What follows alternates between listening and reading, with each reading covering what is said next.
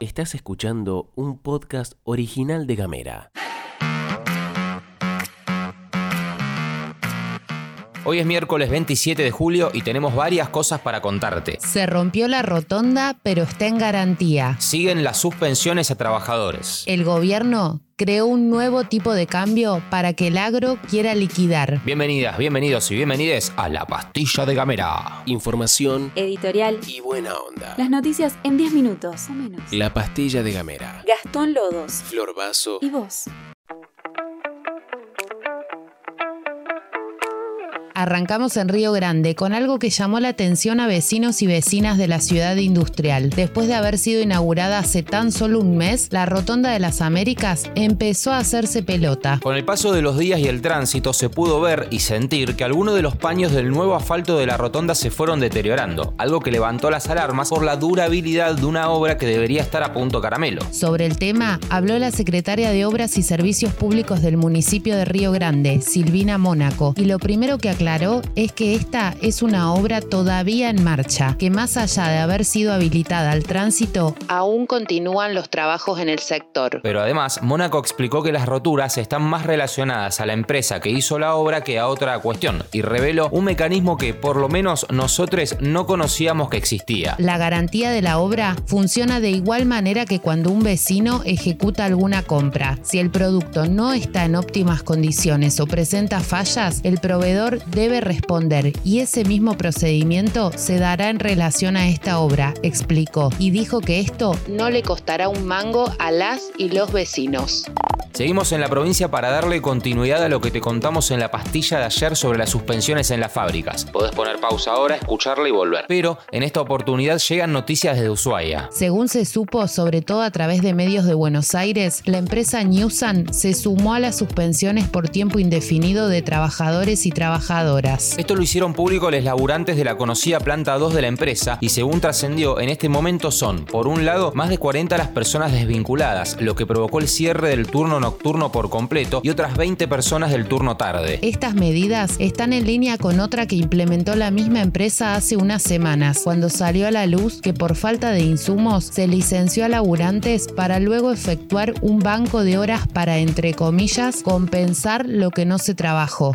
Vamos al plano nacional porque el gobierno confirmó finalmente que se prorroga hasta el 31 de julio el plazo para que los usuarios de electricidad y gas natural se inscriban en el registro de acceso a los subsidios a la energía. Si bien se recomienda que se haga virtual, también continuará la posibilidad de llenar el formulario de manera presencial sacando turno en las oficinas de ANSES. Bajo datos oficiales, podemos decirte que hasta ahora un total de 6.007.710 hogares completaron el formulario, lo que representa un nivel bajo en función de las expectativas gubernamentales, ya que en total en Argentina hay 17 millones de usuarios con electricidad y 9 millones con gas. Obviamente que se puede presuponer que la meta de empezar a aplicar la segmentación a partir de agosto tenderá a correrse un poco teniendo en cuenta la brecha entre la cantidad de usuarios y quienes se anotaron.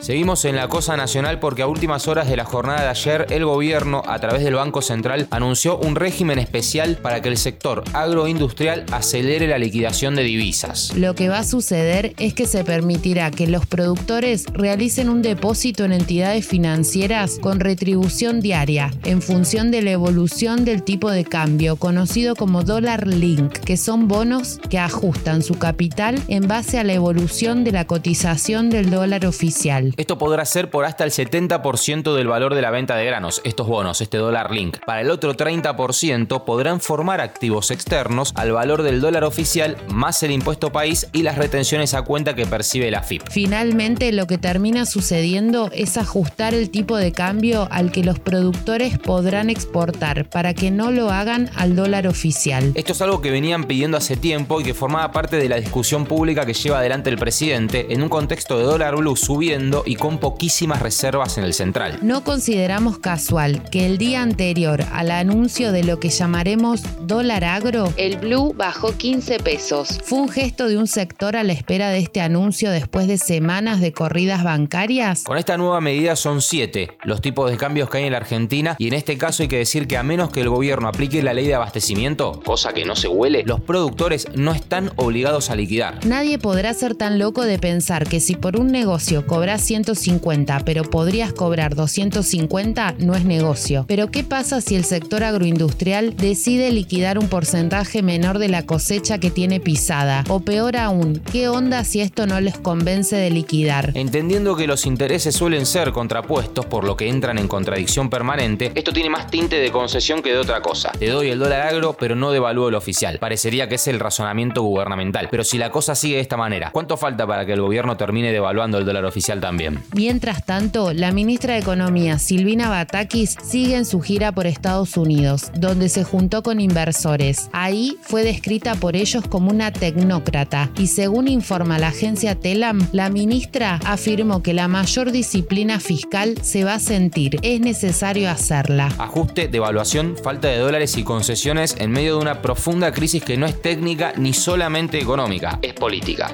Estás escuchando Gamera. Hablamos distinto. Llegamos al final de la pasti de hoy. Les deseamos lo mejor, lo mejor para este día. Mañana nos volvemos a encontrar. Los queremos mucho, las queremos mucho. Muchas gracias por estar ahí y nos reencontramos mañana.